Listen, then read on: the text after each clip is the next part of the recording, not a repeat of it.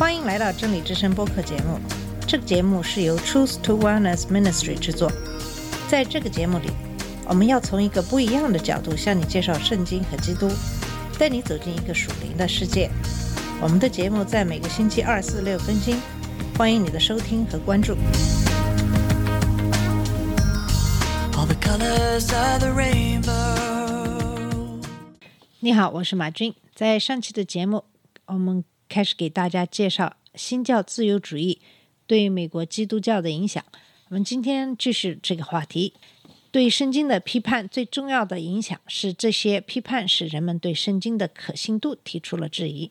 因为自由主义者认识到，对于知性现代人来说，确立一种完全不同的圣经观是必不可少的。因此，他们对高等批判表示欢迎。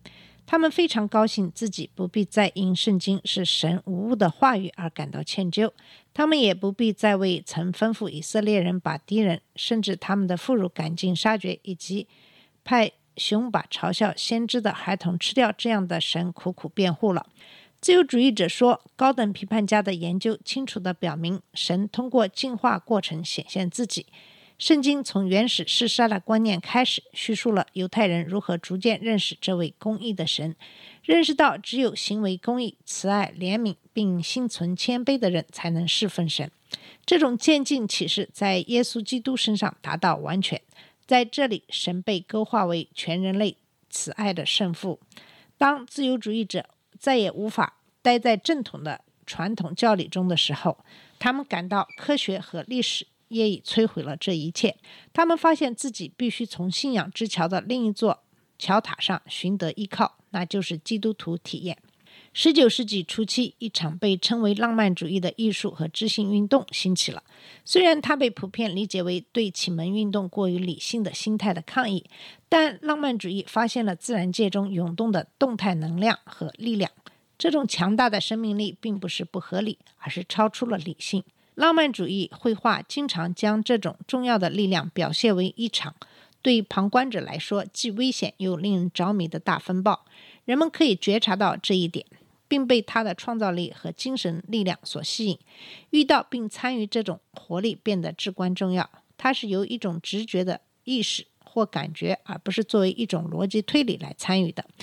当如此亲密和不可否认的确定性统治着每个灵魂时，为什么还要为正式的外在的信条所烦恼呢？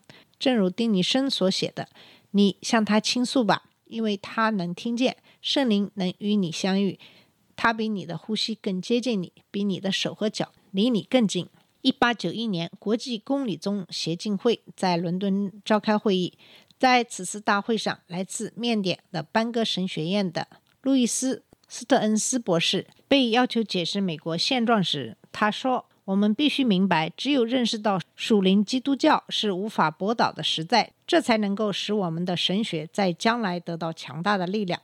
圣经批判可以对圣经启示中的历史事实进行攻击，理性主义可以反对基督教教理，但是，正如缅因海边的浪花要轻易地推倒花岗岩悬崖，但在撞击之后粉身碎骨。”同样，圣经批判和理性主义在扰乱基督教的现实的时候，也会自取灭亡。而这些现实在每个信徒和教会面前是屹立不倒的。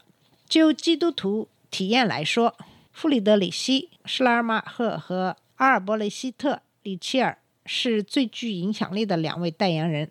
他们都是德国神学家。施莱尔马赫在新建的柏林大学授课，里切尔在波恩大学和哥廷根大学讲学。根据威廉·霍尔登教授所言，施莱尔马赫试图在知识分子中恢复宗教，坚持认为人们关于神存在的证明和对信仰的抽象教义描述的大辩论，充其量只是宗教的次要表达。宗教的核心是意识到我们在神的伟大面前绝对的依赖和脆弱。他呼吁经验丰富的知识拒绝接受新经验哲学中的抽象基督教版本是正确的。事实上，他们的浪漫。情感本质上是宗教性的，而正确理解的基督教比其他任何宗教都更能说明这种经历。施拉马尔赫说，基督的独一无二性并不在于某种耶稣教理，也不在于童贞女生子这样的神奇身世，真正的奇迹在于耶稣本身。在耶稣身上，我们找到一位在最高程度上拥有神意识感的人，他拥有完全的神的知识，而我们对神只有惊鸿一瞥。他完全顺服神，而我们的顺服时断时续。作为一位被神所充满的人，在灵性和道德领域里，耶稣是我们伟大的先行者。既然耶稣对神有全备的认识，他就能把这种神意识传递给他人。通过耶稣，我们可以与神建立一种至关重要的、永活的关系。教会就是如下事实的活见证：基于数世纪以来，人们通过与耶稣生命之间的联系而获得至关重要的神意识，这使我们可以与人类同胞在兄弟般的生活中达到真正意义上的复合。施拉尔马赫被誉为现代神学之父，其主要原因在于他把基督教信仰的根基从圣经转到了宗教体验上。阿尔布雷希特·利切尔是19世纪末期最有影响力的神学家，也是美国自由主义者的主要导师。他把这种宗教体验集中在历史中的耶稣身上。对利切尔而言，宗教必须具有实践意义。他必须从如下问题开始：我们要做什么才能得救？但如果这个问题的意思是，当我离开世界时，我怎样才能上天堂？这就成了一个神学问题。被拯救也就意味着过一种离弃罪性、自私、惧怕和罪疚的新生活。霍尔登认为，基督教必须建立在事实基础之上才有实践意义。所以，里切尔很欢迎那些关于基督其人的历史研究。数世纪以来，耶稣对教会产生的影响就是基督教信仰的伟大事实。大自然无法明确地言说神，因此它不能把我们带到神的面前。相反，我们在历史中找到神。在这里，各种运动兴起，他们都效力于使生活具有意义的各种价值观。神学的任务就是使人再次转向耶稣，再次提醒他们追随耶稣的真正含义。由此可见。利切尔的宗教是以人类价值观而非科学真理为基础。科学告诉我们事实即事物本身为何，但宗教将某种更加具有价值的东西附加到事实和数字之上。虽然人类是自然和进化的产物，但它却具有价值感。这是关于人类的伟大事实。只有当我们认识到宇宙不仅创造了原子和分子，而且还创造了价值时，我们才能解释这一现象。神是解释人心中的这种价值感的必要前提。霍尔登说，许多19世纪末的基督徒都认为利切尔这一解释颇有裨益。它使基督教信仰从历史和科学造成的破坏性的影响中解放出来。他允许圣经批判继续走科学之路，去判定有关作者、陈述时间及圣经各经卷的著书意义等方面的事实。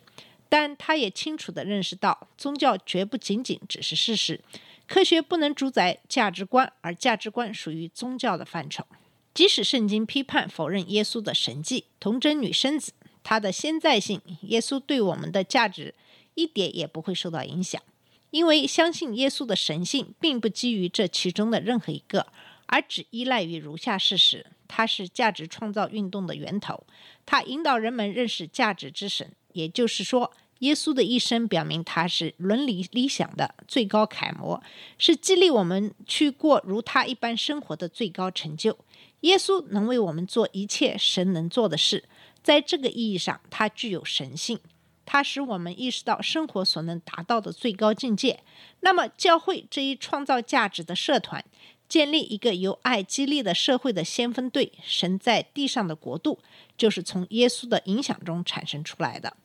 自由主义的影响并不仅限于某一宗派或某一地区，它向欧洲和北美一切坚持正统的传统基督教团体发出挑战。在众多的基督徒团体中，我们在此仅以美国的公理宗为例。自由主义神学打着新神学的旗号出现在新英格兰教会中，新神学的主要倡导者来自传统的新英格兰加尔文宗。康涅狄格州纽黑文的联合教会的传道人西奥多·桑顿芒格·纽曼史密斯是他在纽黑文的同事。史密斯在中心教会侍奉了二十五年。波士顿的南部老会的历史上享有盛名。乔治·安吉尔·戈登就在此任传道人。华盛顿格莱顿早年在新英格兰做侍奉工作，然而他却在俄亥俄州哥伦布的第一公理宗教会一举成名。乔治·哈里斯是安多福神学院的阿伯特神学教授，在同事们的支持下，他通过安多福评论成为新神学的发言人。最后一位就是这一运动中众人皆知的莱曼·阿伯特。福斯特曾给予这样的评价：“也许没有人像他那样对美国自由主义神学发挥如此强大的影响。”在这些早期的领袖周围聚集了许多同道。亨利·沃德·比切、埃格伯特·史密斯、威廉·塔克、路易斯·斯特恩斯、威廉·克拉克等，但该运动的特征基本上没有改变。他从现代思想的利益出发，抗议福音派清教主义的旧神学，后者通常又被称作新英格兰神学。1881年，爱德华兹·阿马萨·帕克这位或许是新英格兰神学最后一位杰出的代表。辞去了颇有威望的安多福神学院阿伯特神学教授一职。两年后，该职位由哈里斯继任。我们可以把这事件看作新旧交替的分水岭。在一八八零年前，大多数新英格兰传道人承认神拥有主权，人天生堕落，耶稣基督的赎罪，这是人类罪得赦免的根基。圣灵对于悔改信主必不可少。门救赎者和失丧者在天堂和地狱永远隔绝。一八八零年后，以上每个信条都受到自由主义者的火力攻击。最激烈的争论发生在安多夫神学院。这所神学院由新英格兰公理宗于一八零八年建立，意在抵抗哈佛的一位论派倾向。为了保持安多福的正统信仰，学院创始人要求该校教员签署一份纲领。概述他们继承的加尔文主义。然而，到了1880年，在自由主义影响下，教员们发现他们无法再接受此要求，并且表达了这一意见。在安多福评论上发表的一系列文章，成为这一激烈争论的导火索。这些教员里就有艾伯特·史密斯、威廉·塔克和乔治·哈里斯。他们认为，没有福音知识就离世的异教徒，在将来的生命中，在面对最终审判前，还会有一次选择接受或拒绝福音的机会。在此后的辩论中，教员们开始一步一步地公开捍卫自由主义神学。督导委员会是该神学院的主管机构之一，最终因史密斯背弃纲领，对他提出控诉。该案成为实验案例。经过数年的行动和对抗行动，马萨诸塞州最高法院最终于1892年宣布督导委员会解雇史密斯这一行为无效。到那时为止，几乎每个美国宗派都曾处理过有关异端的著名案件。好了，以上就是在美国的新教自由主义的一个案例。好，我们今天的节目就到这里，谢谢你的收听，我们下次节目再见。